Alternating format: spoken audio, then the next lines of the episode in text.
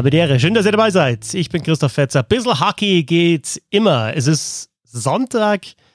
In aller Herrgottsfrühe würde ein anderer sagen, den ich euch gleich vorstelle. Und man fragt sich, was machen die denn da? Was ist denn da jetzt los? Ja, wir haben gleich einen Interviewtermin mit dem Eishockey-Bundestrainer Toni Söderholm. Und dafür steht natürlich auch ein Bernd Schwickerath früh auf. Mm, er ist äh, schwer begeistert, möchte ich sagen. Hast du wieder in den geschaut letzte Nacht? Ja, ich habe es aber ehrlich gesagt nicht bis ganz zum Ende geschafft, weil das Spiel war viel zu lang. Aber ich habe mir dann ähm, eben noch das, was ich nicht mehr live gesehen habe, nämlich die Verlängerung, habe ich mir dann eben nochmal angeguckt. Ja. Und jetzt voller Fokus natürlich auf die Eishockey-Weltmeisterschaft, die ja beginnt nächsten Freitag am 21. Mai, dann Deutschland äh, Auftaktspiel gegen Italien. Und aktuell ist die deutsche Eishockey-Nationalmannschaft noch in Quarantäne in Riga angekommen am Samstag, äh, alle auf den Hotelzimmern. Und ja, Bernd, wir haben schon mit Toni Söderholm gesprochen, äh, kann man ja sagen. Mm, wir erwischen ihn gerade vor Meetings, denn das ist, finde ich, schon sehr interessant, dass dann eben, ja, natürlich jetzt erstmal zwar schon Freizeit angesagt ist oder runterkommen so ein bisschen für die Nationalspieler, aber dass auch Einzelgespräche geführt werden und das kann man ja wunderbar via äh, Teams oder Zoom oder sonst was. Ja, aber ist natürlich trotzdem was anderes, als wenn du irgendwie nach dem Essen mal zu einem hingehst und sagst, komm, komm gleich mal noch zehn Minuten in mein Büro, auf mein Zimmer, was auch immer. Äh, ist natürlich was anderes, als wenn du da sitzt und ein Zoom oder Teams-Call nach dem anderen hast. Und er hat ja ähm, uns gesagt, dass er, glaube ich, so ziemlich mit jedem Spieler heute mal redet. Und wenn wir überlegen, dass da 27 Spieler bei sind und selbst wenn das nur eine Viertelstunde pro Spieler ist, dann sitzt dieser Mann heute da stundenlang vorm PC, muss teilweise, natürlich wird es individuelle Sachen geben, aber manche Sachen werden ja auch immer gleich sein. Halt jetzt hinter 27 war das Gleiche. Ne? Das ist wie so, ein, wie, so ein, wie so ein Job im Callcenter fast schon. Ne? Also, wie bringt man eigentlich Teamgefühl her, jetzt auch ähm, durch diese spezielle Situation? Wie wird jetzt gearbeitet bis äh, zum WM-Start? Was sind vielleicht sogar auch noch die Defizite im deutschen Eishockey? Und welche Rolle übernehmen eigentlich die NHL- und AHL-Spieler, die jetzt dazu gestoßen sind? All das haben wir besprochen mit Toni Söderholm. Und ja, an dieser Stelle schon im Voraus vielen Dank. Äh, er hat sich eine halbe Stunde Zeit genommen für dieses Interview. Und das hört ihr jetzt. Hallo nach Riga, ins Teamhotel der deutschen Eishockey-Nationalmannschaft. Hallo, Toni Söderholm. Hallo, guten Morgen. Erstmal danke, dass das äh, geklappt hat, dass du dir die Zeit genommen hast. Ähm, gestern, also am Samstag, seid ihr ja gelandet in Riga, jetzt also im Teamhotel. Ich habe gerade noch, da ist ja Instagram ist ja immer ein schöner Vorteil. Ich habe ein Video von Corbinen Holzer gesehen aus dem Zimmer raus und da war der Blick ehrlich gesagt ganz gut. Deswegen glaube ich, dass auch der Bundestrainer einen guten Blick aus seinem Zimmer hat, oder? Ja, ich kann mich nicht beschweren. Ich bin halt nicht so für, für um, sehr hoch zu wohnen, aber, aber ja, das geht. Riga ist eine schöne Stadt, also der Ausblick, der, der, der sollte passen, oder? Ja, ja, Riga ist eine sehr, sehr schöne Stadt, das muss man sagen. Leider müssen wir das Tor jetzt genießen, aber. Kannst du vielleicht mal sagen, wie jetzt so die nächsten Tage aussehen? Ihr seid jetzt auch wieder in Quarantäne da im Teamhotel und es ist ja nicht so, dass man da ja, rumsitzt und wartet, sondern ihr nutzt die Zeit ja auch. Also wie sieht zum Beispiel jetzt dieser Sonntag dann nach diesem Interview aus bei euch? Äh, ja, der, der, den Tag hier habe ich reserviert für die Spieler, äh, einfach Einzelgespräche zu führen. Ähm, die Einzelgespräche, wir hatten, weil wir halt kaum Möglichkeiten für sowas äh, in der letzten Zeit wirklich so viel gezielt mit den Spielern zu reden ähm, gehabt haben. Und äh, deswegen nutzen wir die, den Tag hier jetzt mit jeder Spieler, auch wenn es nur 10, 15 Minuten ist, aber einfach ein bisschen von den Emotionen von den Spielern zu, äh, mitzubekommen, äh, ein kleines Gespür vor, wo die Mannschaft ist, wie die, wie die Spieler, wie die Spieler äh, einander sehen, nicht, nicht so, wie die, wie die einander schätzen und so. Ich glaube, es ist ein wichtiges, wichtiges Gefühl zu haben, wenn wir, wenn wir jetzt auch äh, anfangen zu spielen. Ähm, also der Tag läuft dann mehr oder weniger so wie mit euch jetzt.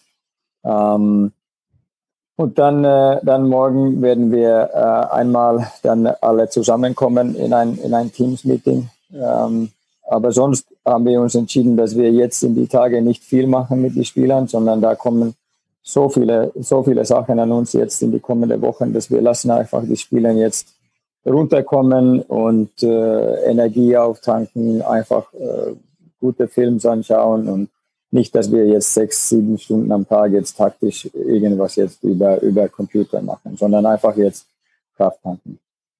Toni, wie schafft man es denn überhaupt, in diesen Zeiten so ein Teamgefühl aufzubauen? Ihr hattet erstmal diese drei Gruppen, die ja auch voneinander mehr oder weniger isoliert waren. Und jetzt sitzt ihr alle in euren Einzelzimmern und könnt euch auch nicht treffen, könnt euch wahrscheinlich noch nicht mal auf dem Flur treffen für einen Fünf-Minuten-Talk. Ähm, habt, habt ihr euch da so spezielle Sachen überlegt, wie man da trotzdem so eine Art Wir- und Teamgefühl zusammenbekommt? Ja, ich glaube, dass die Kleingruppen da schon auch für uns ein bisschen gearbeitet haben. Man soll nicht vergessen, dass äh, in die Kleingruppen hast du mehr Möglichkeiten, mit den Spielern zu reden, ähm, weil es taktisch äh, oder äh, trainingssteuerlich ähm, mehr Möglichkeiten gibt. Die Jungs brauchen sowieso Pause im Training ähm, oder kurze Pausen und da kannst du einfach an einen Spieler oder zwei oder drei mit denen ein bisschen äh, mehr äh, über alle Sachen auch, auch auf dem Eis reden. Das war ja wie ein kleines Eishockey-Camp für, für, für Kinder fast. Wir standen zwei bis vier Stunden auf dem Eis mit den verschiedenen Gruppen und, äh, und die, die Jungs sind dann äh, 40 oder Stunde auf dem Eis und äh, du kannst viel teachen. Da bekommt man schon ein bisschen äh, jetzt in diese Teamgefühl rein. Ähm, ich glaube vom alleine auch, wenn die Jungs jetzt von diesen kleinen Gruppen jetzt zusammen gestern, mehr oder weniger zusammengekommen sind gestern. Der Mannschaft ist, der, der Kader steht fest. Wir sitzen im Flieger. Äh, da bekommen schon, äh, kommt schon viele von diesem Teamgefühl rein. Ähm, aber wir werden da wahrscheinlich kleine, ja, ich weiß nicht, ob die Übungen heißen, aber wir werden da schon äh, noch was, was tun. Aber für, die, für, für das ein Ziel auch zu bekommen müssen, ist es auch wichtig, dass wir, dass wir die Jungs auch heute die 15 Minuten geben, um einfach mit äh, ihre Gedanken zu erläutern. Kann man da vielleicht sogar aus der Zeit jetzt was mitnehmen dann, weil wird ja oft gesprochen, jetzt nicht nur beim Sport, sondern auch in der Gesellschaft. Ja. Ähm, klar ist das jetzt eine sehr, sehr blöde Situation schon lange, aber manche Sachen lernt man vielleicht jetzt in der Phase. Also gerade dieses Arbeiten mit kleineren Gruppen, äh, glaubst du, dass man das vielleicht dann auch nach, diesen, nach dieser Zeit auch weiter, zumindest teilweise aufrechterhalten ähm, kann? Oder sagst du, das ist jetzt absolute Notlösung, ich finde das gar nicht so gut? Ist aus Notlösung entstanden aber ich würde es auf alle Fälle äh, weiterhin auch nutzen, äh, vor allem am Anfang der Saison. Warum nicht, wenn du zweimal am Tag trainierst, nimmst du eine kleinere Gruppe in der Früh und, oder am, am Nachmittag nimmst du eine kleinere Gruppe auf dem Eis und einfach mit denen in Ruhe arbeitest auf taktische Dinge. Äh, wie gesagt, man kann das sagen, wenn wir fünf gegen fünf auf dem Eis spielen äh, im Training, dann ein Wechsel dauert 30 Sekunden. Ja, aber dann nimmst du dir zwei Minuten Pause und das ist sowieso dasselbe zwei Minuten, was die normalerweise im Spiel auch haben auf der Bank. Und du nützt diese zwei Minuten dann alles in Ruhe zu besprechen und du stehst auf dem Eis und kannst es besser erklären. Äh, wenn alle auf dem Eis sind, dann kommt schon der nächste Reihe und du hast immer das Gefühl, dass der nächste Reihe auch jetzt, sonst werden die Pausen zu lang, auch wenn das nicht wahrscheinlich so ist, aber, aber für mich hat das viel, also das hat wirklich die Augen geöffnet, wie man, wie man in kleinere Gruppen auch zielgerichtet arbeiten kann. Wir haben uns vier, vier Ziele gesetzt für die Woche. Wir wollen äh, Torraum äh, äh, trainieren, wir wollen Aufbauspiele trainieren, wir wollen neutrale Zone ein bisschen trainieren und wir wollen die, die Überzahl-Unterzahl-Situationen trainieren. Und die, mit die Gedanken sind wir ins, haben wir jedes, jede Übung, ähm, außer vielleicht eine Warm-up-Übung, aber sonst haben wir jede Übung mit diese vier Ziele in, im Kopf gehabt wenn wir die Übungen gemacht haben. Du hast ja in den letzten Jahren schon so einen neuen Stil ähm, installiert, quasi im deutschen Eishockey, mehr spielerische Lösungen zu suchen. Jetzt war natürlich die Frage, ob überhaupt die Zeit reicht, das jetzt so weiter fortzuführen, weil ja auch ein paar Spieler relativ spät gekommen sind. Dann werden ja jetzt ein paar bei der WM spielen, die nicht ein einziges Testspiel vorher gemacht haben. Inwiefern musstest du da taktisch ein bisschen abspecken oder sagst du, nö, wir haben genug Zeit, die Spieler kennen das System, eigentlich sind klug genug, um auch mit wenig Training und ohne Testspiel das genauso umzusetzen, wie wir es ursprünglich machen wollten? Ähm, die, die Jungs haben schon verstanden, wenn die schon zu uns gekommen sind.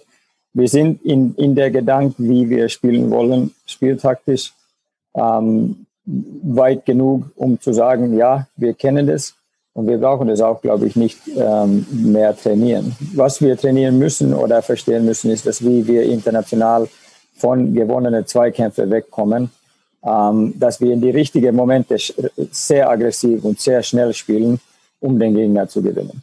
Ähm, es gibt Momente im Spiel, wo wir immer noch äh, der, sagen, nennen wir das ja einen langsameren Rhythmus äh, uns wählen, äh, aber dann sitzen wir sowieso in der Fahrersitz im Spiel. Weil der, wer die Scheibe hat, der sitzt halt im Fahrersitz. So ist es halt. Und wir, ähm, aber die entscheidenden Momente, wenn der Gegner da ist zum Schlagen, von zwei Kämpfe weg oder Scheiben gehen weg, dann, dann wollen wir nicht mehr zurück, sondern dann wollen wir nach vorne spielen. Und ich glaube, es ist auch ein Sicherheitsgefühl, den wir auch noch ähm, mehr geben sollten, ist, dass es ist okay. Manchmal müssen wir die Scheibe wegschießen. Es ist einfach so, dass man aus Gefahr wegkommt. Äh, und der, dieses, dieses Notlösungsmöglichkeit ist für die Spieler immer da. Ist das, also das ist mir auch in den Testspielen aufgefallen und da ist meine Frage tatsächlich, ist das eine ist es eine mentale Geschichte, dass man sich auf das Tempo einstellt? Muss man das auch, ja, jetzt in dem Fall sechsmal gesehen haben, wie schnell eben die Vorchecker kommen? Ähm, oder ist es tatsächlich so, ja, dass, dass da die Spieler einfach noch andere spielerische Lösungen finden müssen, andere Optionen? Oder haben sie die Optionen und müssen sie einfach schnell umsetzen?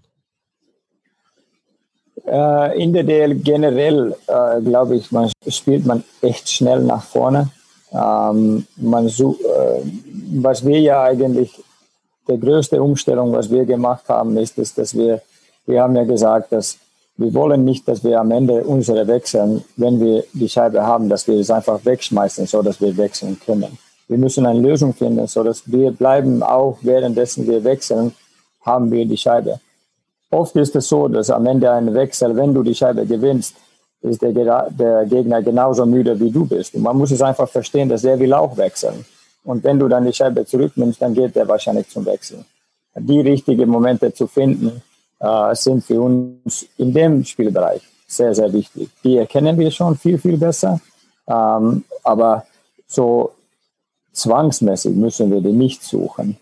Es gibt dann andere, dann müssen wir die halt die Scheibe zurück äh, irgendwie anders dann erobern, wenn das so ist. Aber immer wenn es möglich ist, dann dann lass uns mit die Scheibe wechseln, sodass die frischen Spieler von uns ihre wechseln, dann frisch äh, anfangen können. Das heißt, du würdest lieber sagen, dann nochmal hinten rumspielen und wechseln, als dann einfach tief spielen, wie man das so oft merkt. Ja, also lieber Puckbesitz ist dir wichtiger quasi als Raumgewinn, um es mal so zu sagen. Ja? Ja, aber da gewinnst du Raum. Und das ist oft das, was man meiner Meinung nach fehl, äh, ein bisschen falsch liest. Wenn, wenn du die Scheibe hast, dann hast du ja für dich eine gewisse Raum schon gewonnen. Ähm, du hast diese vier Meter Raum hast du erobert, bis der Gegner da kommt. Und dann, wenn der Gegner dann kommt, ist der nächste Spiel, dass du ihn mit einem Pass oder mit Laufen schlägst. Dann hast du ja diese vier Meter Raum gewonnen. Wenn du die Scheibe wegschießt, dann hast du ja, dann A, weißt du nicht ganz genau, was nächstes passiert. Du weißt überhaupt nicht, wenn du die Scheibe zurückbekommst und du weißt nicht, wie die Wechsel endet. Und der, die Situationen, wo wir, wo wir das anders machen können, wollen wir das anders machen. Jetzt äh, gab es irgendwann im Laufe der Vorbereitung Überlegungen davon abzukommen, also je nachdem, welcher Kader verfügbar ist oder anders gefragt, ist der jetzige Kader, den du bei hast, auch wirklich in der Lage, genau diese Taktik umzusetzen? Das glaube ich schon, äh, wenn wir die richtigen Momente erkennen. Und ich glaube schon, dass wir die richtigen Momente erkennen. Was, was, wo wir uns ein bisschen schwer getan haben. Ich glaube, das ist die Frage da auch vorher äh, von das entstanden ist, dass warum spielen wir uns ins Probleme rein? Hm. Ähm, ich glaube, das ist der Gefühl, was, was äh, der eine oder andere bekommen hat. Es ist nur die Art und Weise, wie wir, wie wir diese taktische Form. Manchmal ist es Qualitätssache, manchmal ist es ähm, äh, eine Sache von, wie die Spieler, die anderen Spieler sich anbieten, wie schnell die sich anbieten. Ähm, es hängt dann von, von von diesen Aspekten dann, dann, dann aus. Aber das ist nicht so, dass wir unbedingt uns ins Probleme äh, spielen wollen. Ich hatte das auch gar nicht mit Problemen eigentlich gemeint, sondern mir ist es tatsächlich jetzt auch eben, seit du Bundestrainer äh, bist, aufgefallen, dass es halt wirklich konsequent so gespielt wird. Also ich kann mich noch an ein Vorbereitungsspiel vor zwei Jahren erinnern, muss es dann gewesen sein, gegen die USA und die sind ja wirklich, die haben eine gute Mannschaft damals schon gehabt im Testspiel und auch wirklich hart vorgecheckt. Und dann gab es eben auch teilweise Scheibenverluste im Aufbau. Aber ich habe mir damals gedacht, okay, da ist der Stil zu erkennen und dir ist es anscheinend auch wirklich wichtig, dass dieser Stil so gespielt wird. Klar, natürlich mit leichten Anpassungen, aber es ist jetzt nicht so zu sagen, okay, jetzt kommen die USA, jetzt spielen wir in Anführungsstrichen Underdog-Hockey. Na, ich glaube, dass wir haben genug Qualität, ähm, äh, so auch zu spielen. Da, da, da, davon bin ich fest überzeugt. Es, diese, jetzt ist es wahrscheinlich zu schwer gesagt, aber diese Kulturänderung im Spielsystem dauert ein bisschen. Ähm, und wir haben ja sehr viele Spieler auch getestet, das muss man ehrlicherweise sagen. Ähm, wir haben sehr viele Infos von sehr vielen Spielern bekommen. Der eine oder andere kommt schneller rein in diese Gedanken vom, vom wie wir spielen. Und wir sind auch vom Sprache mehr weg von dieser Offense und Defense gekommen und einfach gesagt, entweder haben wir die Scheibe oder die, wir spielen ohne Scheibe. Es gibt zwei Situationen auf dem Eis. Es ist nicht nur, weil mit die Scheibe kannst du auch defensiv sehr clever spielen. Wenn du in der Angriffszone, offensiv, äh, offensive Angriffszone bist und du sitzt, du hast die Scheibe da, gleichzeitig spielst du ja irgendwo defensiv auch, weil wenn du das, die Scheibe schlecht in der offensive Zone spielst, kriegst du genauso viele Probleme, wie du äh, ohne Scheibe in der defensive Zone ein, ein Problem für dich kreierst. Und man sollte nie vergessen, dass es gibt, die, die gehen immer, da gibt es immer ein Balance auch wenn oder ohne Scheibe gespielt wird, ist da immer ein Balance vom offensives und defensives Spiel drin. Wie sehr hat dich dann gefreut, dass äh, Moritz Seider zugesagt hat? Äh, der, der verändert ja, glaube ich, schon so die Statik, nicht nur, wer da auf dem Eis ist, sondern so vom ganzen Kader, oder? Ja, der, also der, der Moritz, äh, der hat ja in Schweden auch gezeigt, dass man, also wie er, wie er mit die, wie er mit die, die Scheibe gespielt hat dieses Jahr, hat er ein, ein vollkommen der nächste Level äh, erreicht. Und ohne Scheibe braucht man nicht reden. Der ist körperlich präsent, präsent, äh, präsent und äh, ja, ist äh, zweikampfstark, ist halt eine moderne, moderne Verteidiger. Aber da sprichst du einen guten Punkt an. Er ist ja auch mehr oder weniger so fast der einzige ähm, richtig moderne junge deutsche Verteidiger, der so das nächste Level erreichen könnte. Wenn man mal guckt, wer so in den vergangenen Jahren gedraftet wurde, wer auch Stammspieler in der NHL war, dann waren es eigentlich fast immer Stürmer. Und ich sag mal so, im Tor äh, braucht sich die deutsche Mannschaft eigentlich seit Generationen keine großen Gedanken zu machen. Es gibt aber so Probleme, gerade bei diesen modernen Verteidiger, die schnell sind, die flink sind, die den Puck rausskaten können oder einen guten ersten Pass spielen können. Ist da was in der Entwicklung falsch gelaufen oder ist es einfach Zufall, dass die ganzen Talente, die rauskommen, jetzt fast gar keine Verteidiger sind? Ich traue mich nicht so viel an Zufall zu. Ähm, ich glaube nicht, dass es Zufall ist. Ich glaube, dass, dass die Verteidiger haben vielleicht ein bisschen weniger Aufmerksamkeit bekommen. Ähm, zielmäßig mit den Verteidigern äh, auf diese Verteidigerposition zu arbeiten. Wirklich, dass man, dass man entwickelt Verteidiger. Ich kann mich erinnern an Zeiten, äh, wo ich noch gespielt habe als jüngerer Spieler, haben wir auch nur mit Defensive, äh, waren wir nur mit den Verteidigern auf dem Eis und haben nur Verteidiger-Skills gemacht, oft. Und äh, ähm, da haben vielleicht die Stürmer in Deutschland ein bisschen mehr profitiert. Und das ist auf alle Fälle eine, eine Position, wo wir uns äh, in Zukunft stärken müssen. Auf alle Fälle. Wir brauchen die, diese, also auch Powerplay-Verteidiger haben wir nicht unglaublich viele, auch wenn man die Liga gegenüber anschaut, wie viele Deutsche da, deutsche Verteidiger da Powerplay spielen. Und wirklich der Motor, der Motor in, in, in diese Powerplay-Formationen sind, es ist nicht so viele. Sprichst du da auch selber mit den ganz jungen Spielern oder sagst den Trainern im, im Nachwuchs, ja, sag denen doch vielleicht mal, dass es jetzt auch Verteidiger gibt, wie Eric Carlson ist jetzt schon ein bisschen älter, aber gerade diese spektakulären wie Quinn Hughes und Kale McCarr und jetzt ein Fox in der NHL, die ja auch wirklich Superstars sind und jetzt nicht nur abräumen, sondern man auch sagen kann, hey, wenn ihr Verteidiger seid, ihr könnt ganz genauso das Spiel gestalten, vielleicht sogar noch mehr als ein Stürmer. Ja, ich glaube, dass die, der, der ähm, ich glaube, dass wir haben vielleicht in Deutschland das, das Verteidigerspiel ein bisschen zu einfach gemacht. Und wir haben einfach gesagt, spiel die Scheibe nach vorne oder spiel es in die Runde. Und wir haben denen nicht die Zeit gelassen, sich zu entwickeln und selber auch was rauszufinden und selber auch was zu entdecken. Wir haben einfach gesagt, du, erste Aufgabe, spielst gut defensiv, zweite Aufgabe, schau, schau dass die Scheibe rauskommt oder rausfliegt. Und da haben wir, glaube ich, zu, weil wenn man diese genannten Spieler, die lösen ja Situationen mit die Scheibe, nicht ohne Scheibe, sondern die lösen die, die Situationen mit die Scheibe. Und das ist eine unglaubliche Stärke, wenn du so einen Verteidiger hast, der die Situationen äh, mit die Scheibe lösen kannst. Es bringt einfach, es bringt so viel mehr Schwung in dein offensives Spiel. Und wir haben einfach, glaube ich, das zu, zu einfach gemacht für unsere Verteidiger. Einfach gesagt, schieß es weg. Aber wir reden, also ich, ich rede schon mit, wenn ich mit Trainern auch in der DL rede, dann, dann ich gebe schon meine Meinung, was, was ein Spieler möglich ist und was ein Spieler nicht möglich ist. Ob die das dann annehmen, das, das kann ich ja nicht sagen, aber, aber da ist die Kommunikation, glaube ich, ganz offen, wenn wir über Spielen reden und ich da irgendwas merke oder sehe, dann, dann, dann, dann, dann, dann sage ich das. Und das ist bis jetzt ist, sind die Kommunikation auch mit den Trainern, die Spielern gegenüber sehr, sehr offen und ehrlich geworden. Jetzt gibt's ja nicht nur, also sagen wir so, diese neue Generation, die ankommt, die ist ja nicht nur spielerisch interessant, das heißt ja auch immer, die sei vom Charakter her anders, ne? Die würde sich nicht mehr alles so von oben herab sagen lassen, die hinterfragt mehr, die, äh, ne, die muss man eher überzeugen, anstatt man denen einfach was aufdrückt. Ist das für dich einfacher, daran zu kommen, weil du selber noch nicht so lange Trainer bist und deine aktive Spielerkarriere noch gar nicht so lange her ist? Ja. Ich weiß nicht. Ich, also oder bist du ein ganz autoritärer Typ und, und befiehlst einfach, was Sache ist? Und kannst es nur in Gesprächen mit, mit Medien und so weiter gut verstecken? Na, also äh, nein. Ich, ich, glaube, dass wenn, wenn ein Spieler sich äh, entwickeln will, muss der, der Spieler muss die Entscheidung treffen.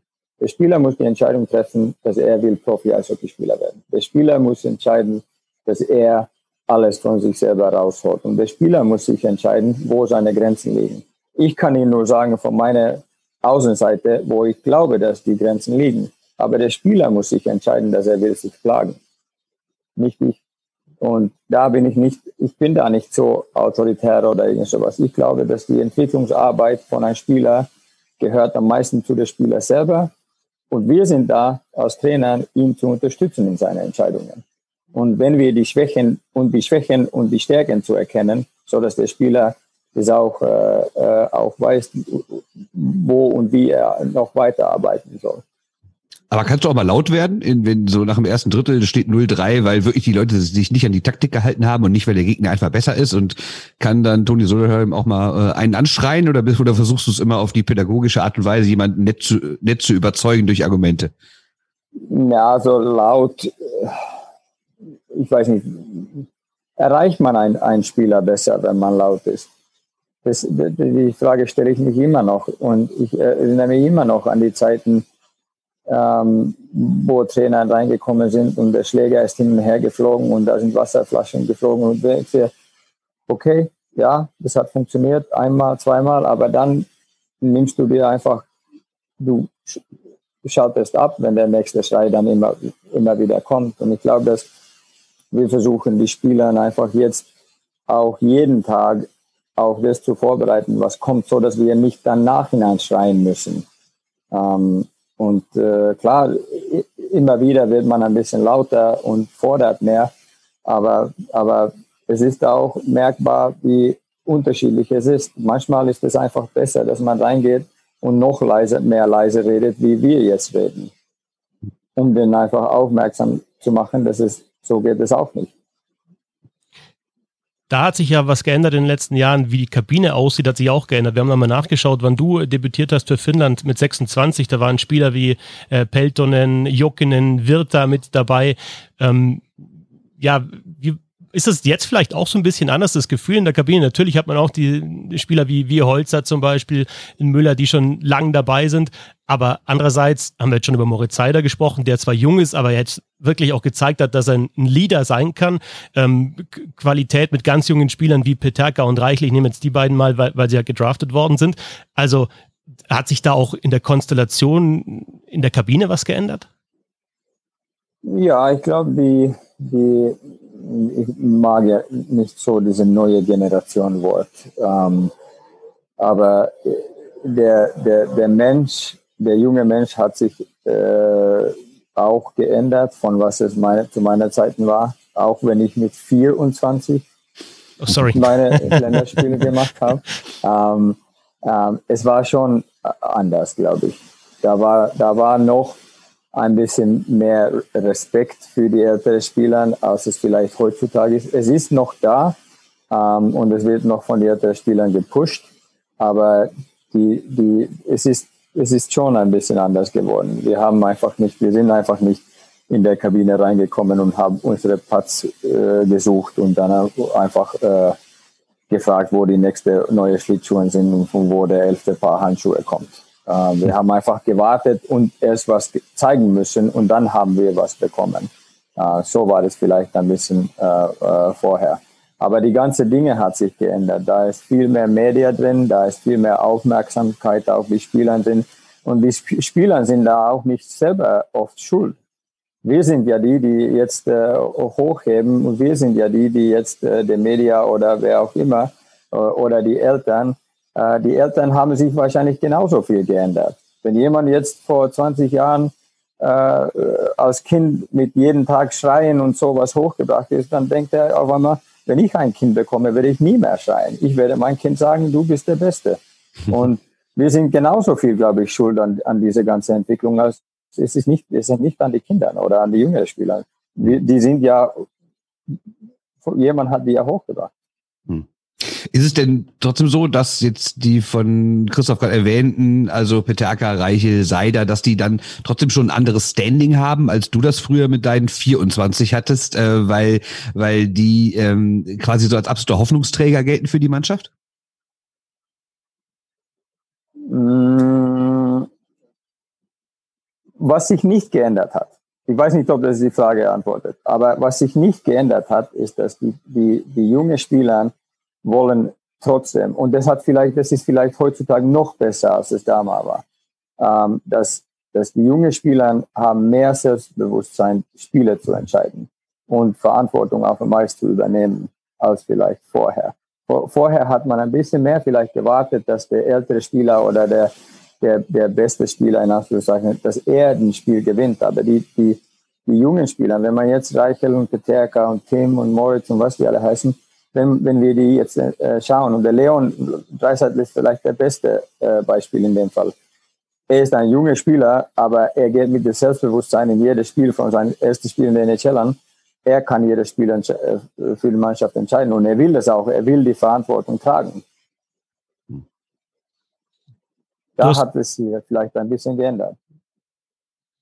Du hast vorher von einem Kulturwechsel gesprochen, auch wenn du das Wort nochmal eingeschränkt hast. Ähm, da, da ging es um Spielerische, aber es ist ja schon auch auffällig, dass ja natürlich mit jetzt diesem Meilenstein 2018 Silbermedaillengewinn auch so gedanklichen Kulturwechsel stattgefunden hat im deutschen Eishockey. Also ich äh, zitiere mal Christian Kühners, der gesagt hat in dem Video, wir haben ein Skill, also man glaubt auch an den Skill, an die Fähigkeiten, ähm, nicht mehr nur in Anführungsstrichen hart vorchecken und Scheibe rauschippen und schauen, was der Gegner macht.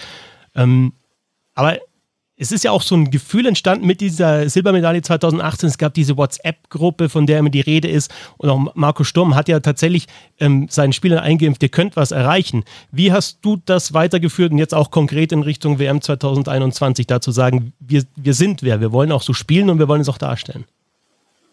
Also der, der, der Olympia-Erfahrung war, glaube ich, für, für deutsches Eishockey unglaublich wichtig.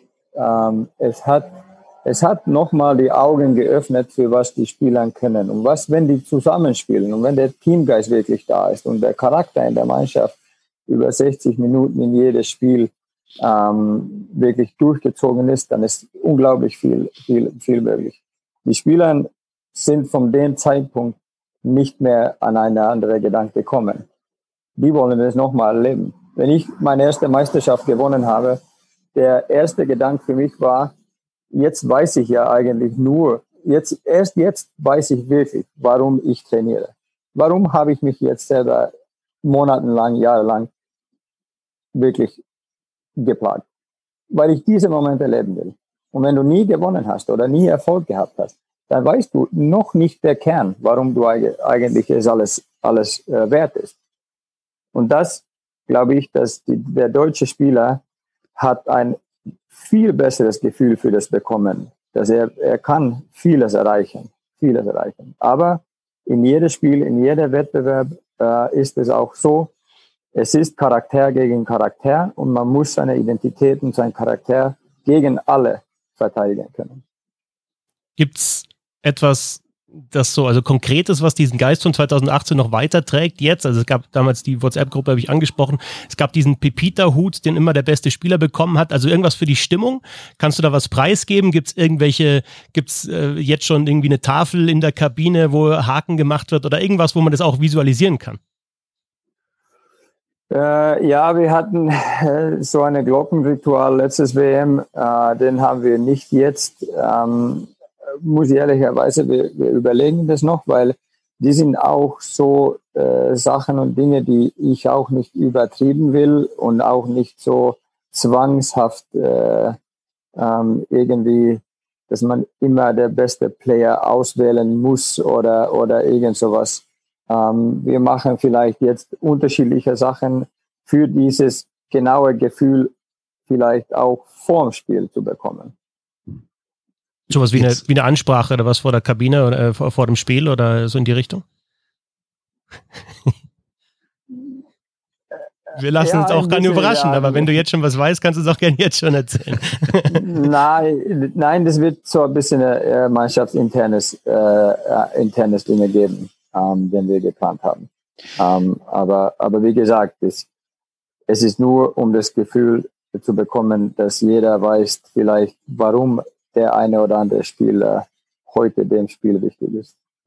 Kommen wir zum Abschluss dann doch mal ich dann auch auf das Turnier. Äh, 2018 war es ja nun mal so, wie wir alle wissen, die NHL hat ihre Spieler nicht freigegeben und die deutsche Mannschaft konnte, überraschend oder nicht, kann man im Nachhinein vielleicht sogar anders sehen, äh, bis ins Finale vor, äh, vorgehen. Ähm, wenn man jetzt überlegt, so ein bisschen vergleichbar ist die Situation ja schon. Die ganz großen Stars aus Nordamerika werden fehlen. Ähm, glaubst du, dass so ein 2018 äh, ein Stück weit wiederholbar ist und merkst du so einen ähnlichen Geist so ein bisschen gerade? Ja, also ich weiß nicht, ob der Geist ähnlich ist, weil ich da war ich nicht. Ich habe nur hm. gehört, wie das war. Ähm, und ich glaube, wir sollten auch nicht das, äh, einfach ein Mimik finden und äh, einfach irgendwas wiederholen, wo nicht viele Spieler dabei waren und sagen, jetzt haben wir dasselbe Gefühl. Ich glaube, jeder Mannschaft ist anders. Jede Mannschaft braucht wirklich eine eine einzelne Identität für sich, der zu dieser Mannschaft passt. Ähm, vom Stimmung und Teamgeist wird das, was wir jetzt vor uns haben, eine sehr starke Mannschaft sein. Ähm, ich glaube, dass was andere Nationen jetzt zu diesem Turnier bringen, ist genau dasselbe. Und wir, das wird wahrscheinlich auch nicht Skill gegen Skill gespielt, es wird vielleicht ziemlich viel Charakter gegen Charakter gespielt. Taktisch gegen taktisch wird es sowieso immer sein. Ähm, aber, aber ich glaube, dass, dass die Jungs, von wo die jetzt gekommen sind, wenn wir nur Rieder, Kühnhackel und Kemmer nehmen, die haben das letzte Zeit, äh, letzte Mal, wenn die zusammengespielt haben, war in der DNL in Landshut. Und jetzt stehen die auf einmal hier beim, beim WM-Turnier 2021. Und ich finde schon eine, eine für die drei Jungs zum Beispiel eine ziemlich geile Erfahrung. Und es wird sich äh, in der Mannschaft auch äh, äh zeigen. Wo du die drei ansprichst, du wirst ja auch wahrscheinlich die drei Berliner so zusammenspielen lassen. Äh, ist das so durch die geringe Vorbereitung? Sagst du, ich achte dieses Jahr eher auf Leute, die sie schon kennen, anstatt die noch irgendwie drei Spiele brauchen, um sich mit aufeinander einstellen zu können? Ja, ich, ich, ich glaube schon, dass wir, dass wir, wenn nicht komplette Reihen, dann einfach äh, dann Radarpaaren äh, zusammenhalten und versuchen zu finden. Ähm, wir haben jetzt für Unterzahl zum Beispiel sind wir breiter aufgestellt, jetzt meiner Meinung nach von, äh, von Spielern, die spezifisch in Unterzahl gut sind, äh, als bei der letzten WM, äh, die auch zu unser, unser äh, Unterzahlsystem äh, sehr, sehr gut reinpassen. Ähm, ja, ich, ich glaube schon, dass es, dass es die Möglichkeit oder Gefahr gibt, dass wir, dass wir, dass wir die Reihen jetzt äh, so zusammenhalten, wie die auch oft gespielt haben. Und du willst auch die Spieler, die jetzt zum Beispiel aus der NHL oder aus Nordamerika gekommen sind, entsprechend ihren Fähigkeiten, die sie dort gezeigt haben, einsetzen. Oder wenn du jetzt zum Beispiel Unterzahl, also Rieder hat ja jetzt in letzter Zeit sehr, sehr stark Unterzahl gespielt. Ähm, Kühnhackel ist da natürlich ein Name, der immer wieder fällt. Oder sagst du, ja, die kommen jetzt und dann sind die Spieler, die auf einem höheren, höheren Niveau gespielt, deswegen will ich die jetzt auch in den Top Six äh, im, im, Powerplay sehen? Ähm, also ich meine das nicht überhaupt nicht jetzt negativ gegen Tobi oder, oder Tom oder Leon oder wer von der NHL kommt über, ich meine das nicht so. Man muss einfach verstehen, dass wenn ein Spieler zum Beispiel jetzt in der NHL äh, jahrelang defensiv ist, ich meine, das ist jetzt allgemein. Wenn ein Spieler jetzt defensive Rolle hat, jahrelang in der NHL, es bedeutet nicht unbedingt, dass er nach Europa zu einem WM kommt und dann in die erste Reihe acht bis zehn Tore schießt. Es ist, wenn du an irgend, irgendwelche Rolle gewohnt bist seit Jahren, dann wahrscheinlich, wenn du dein bestes Spieler bist, musst du in dieser Rolle auch weiterspielen. Und äh, wir werden, ich glaube nicht, dass wir gehen raus und wir sagen, ja, jetzt spielen die nur so, dass die Tore schießen können. Wir, wir lassen, unsere Aufgabe ist es im Endeffekt, dass, dass der Spieler in der Lage ist, sein bestes Eishockey zu spielen. Ähm, und das war oft die Rede auch in Finnland, wo ich noch gespielt habe oder, oder ja, von wo ich herkomme und sowieso Zeitungen noch lese man erwartet von NHL-Spielern oder AHL-Spielern, dass die kommen und schießen, schießen den, den kompletten WM-Tod. Aber es ist nicht, ich weiß nicht, ob das machbar ist, dass man einfach von meiner Defensive einfach mit einem acht Stunden Flug das alles umschaltet und kommt hier als ein offensives Spieler. Ich weiß nicht, ob meine Spieler da recht. Ist es denn schwer, da so ein bisschen auch so die Erwartungen zu managen? Weil vielleicht ist ja jemand jetzt gar nicht konkret auf den Kader bezogen, sondern ist es vielleicht auch jemand kommt aus Nordamerika und denkt sich, da bin ich automatisch gesetzt in Überzahl, aber dann spielt das nicht und dann spielt der einer aus der in Anführungszeichen drittklassigen DEL dann doch vor ihm in der, im Powerplay? Das Gute mit der deutsche Spieler ist, der kann sich selber auch, äh, der kennt sich selber auch ziemlich gut. Der weiß, wo seine Stärken liegen. Ähm, und ich, ich meine, wir werden die Diskussionen mit den Spielern haben. Wir haben die schon auch äh, teilweise mehr und teilweise weniger gehabt, was wir von denen erwarten. Wir erwarten und sind davon überzeugt, dass unser Spielsystem jeder Spieler eine Möglichkeit gibt. Und äh, das, Zeit wird es zeigen. Das kann oft sein, dass ein Spieler sehr heiß wird währenddessen ein, ein WM-Turnier und dann, dann, dann gibst du ihm mehr Möglichkeiten. Das, ähm, aber grund, grundsätzlich bleiben wir so, so viel wie möglich in, einfach in der Charakter und der Spiel und der Stärke, was der Spieler hat. Nur eine allgemeine Frage, würdest du zustimmen und sagen, es ist dieses Jahr das Turnier, wo man am wenigsten vorhersagen kann? Weil wenn man sich zum Beispiel die Kanadier, äh, den Kader der Kanadier anguckt, ist das ja nicht zwingend ein Kader, wo man sagt, gegen den müsst ihr verlieren. Ne, das ist ja auch ein Kader, den kann man mal schlagen. Äh, würdest du auch sagen, dieses Jahr weiß man irgendwie so gar nicht, wer gut ist, wer schlecht ist, wer oben ist. Also da kann irgendwie alles passieren. Das ist so vielleicht die ausgeglichenste WM, zumindest auf dem Papier, seit Jahren. Das glaube ich. Das ist, es wird sehr ausgeglichen. Ähm, ich glaube, dass der Mannschaft wäre der, äh, wär wirklich sehr viel Energie, auch wenn die Halle leer ist oder nicht, das wissen wir ja immer noch nicht. Aber, aber vom Stimmung her wird das wahrscheinlich sehr anders, als viele sich das vorgestellt haben oder äh, gewohnt sind ähm, Energie, wirklich Kampfgeist und so, wer das am meisten bringt, hat sowieso eine Chance. Ähm, ich glaube, uns erwartet eine sehr enge WM-Turnier. Sehr eng. Ich frage jetzt nicht nach dem Ziel, weil ich glaube, dass ich, das die einzige Frage ist, die ich selber beantworten kann. Äh, sich weiterentwickeln, äh, in, in jedem Spiel eine Chance haben zu gewinnen möglichst weit kommen, von Spiel zu Spiel denken. Das ist jetzt gar nicht, es ist überhaupt nicht, ich, das ist jetzt gar nicht irgendwie lächerlich gemeint, sondern und soll auch keine Phrase sein. Ich glaube, in die Richtung geht's, oder? Und ähm, insofern wünschen wir da einfach äh, viel Erfolg. Äh, danke fürs Interview, hat sehr, sehr viel Spaß gemacht. Alles Gute erstmal in der okay. Quarantänezeit und ja, dann viel Spaß auch, weil das ja auch wichtig ist bei der Weltmeisterschaft. absolut, absolut. Danke, Männer. Vielen Dank. Soweit das Interview mit Bundestrainer Toni Söderholm, der sich da ja, über eine halbe Stunde Zeit genommen hat. Ähm, ja, Bernd, fand ich schon, hat, also das ist tatsächlich bei Söderholm auch so, da kommen keine Phrasen, da kommt wirklich auch was und äh, das finde ich schon gut, dass er auch Einblicke gibt, tiefere Einblicke gibt. Ja, und es ist ja noch beeindruckender, wenn man sieht, dass es nicht seine Muttersprache ist. Also ich will jetzt gar nicht sagen, dass Toni Soderheim kein gutes Deutsch spricht, ganz im Gegenteil, er spricht fantastisches Deutsch. Aber es ist ja trotzdem, wenn man nicht in seiner Heimatsprache spricht, dann zieht man sich ja eher mal auf eine Phrase zurück und das macht er überhaupt nicht. Ne? Er, äh, also er überlegt immer und gibt dann meistens oder eigentlich fast immer auch eine wirklich gute Antwort, die äh, man noch nicht immer erwartet hat. Ne? Diese, diese Umstellungen im, im Spielstil, also den Kulturwandel, den er angesprochen hat, ähm, das fand ich sehr, sehr interessant, weil das auch mal zu hören von ihm, weil man es auf dem Eis sieht. Und das spricht ja auch wirklich dafür, dass sich die Nationalmannschaft weiterentwickelt hat, dass es nicht nur ja, heißt, ja, wir wollen so und so spielen und dann sieht man es auf dem Eis nicht, sondern das, das kommt ja schon, das kommt ja zusammen, beides. Ja, und ich finde auch gut, dass er das offen anspricht, dass strukturell äh, beim Verteidiger oder sagen wir mal strukturell in der Ausbildung von Verteidigern vielleicht nicht immer alles richtig gemacht wurde in den vergangenen Jahren. Das ist ja auch schön, dass er, dass er natürlich Teil des Systems ist, aber dass er auch nicht, glaube ich, er hat ja jetzt nicht diese Seilschaften, dass er viele von denen, wie gesagt, der Kindheit kennt und da keinem auf den Fuß treten will, ne? sondern er sagt ja ganz klar, nö, da ist wahrscheinlich auch nicht alles richtig gemacht worden. Ne? Finde ich echt gut. Ja, ist auch grundsätzlich wichtig, dass du weiterkommst, dass du einfach, also die, die, die, der Grundton ist ja auch immer positiv, das finde ich auch schön, aber dann natürlich aus diesem positiven Grundton einfach zu sagen, da und da müssen wir noch besser werden. Und das macht er, wenn er über Strukturen spricht, wenn er über die Mannschaft spricht, wenn er über Einzelspieler auch spricht. Ja. Ich, ich will trotzdem, trotzdem glaube ich, gerne mal schreien hören. Ich würde gerne mal wissen, wie es ist, wenn der einen richtig, richtig so in den Senkel stellt. Ne? Wobei, ich glaube, er macht doch gar nicht.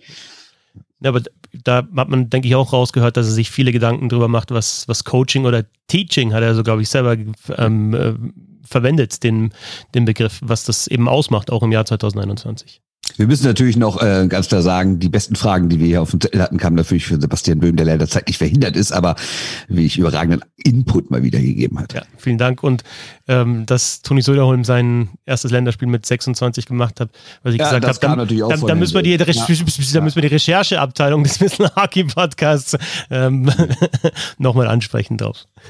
Ja, das ist natürlich, das ist schon peinlich für uns, ehrlich gesagt. Ne? Ja. Soweit das Interview mit Toni Söderholm. Ähm, vielen Dank an Bernd Schwickerath und an Sebastian Böhm, der auch mit beteiligt war ähm, mit äh, gutem Input. Danke dir, Bernd. Äh, Grüße an Sebastian. Bis dann. Und ja, wir werden die Weltmeisterschaft auch äh, ja, weiter verfolgen hier im Podcast. Ähm, nicht nur, so wie es aussieht, im Roundtable, aber den wird es dann auch wieder geben. Danke fürs Zuhören. Bis zum nächsten Mal. Servus.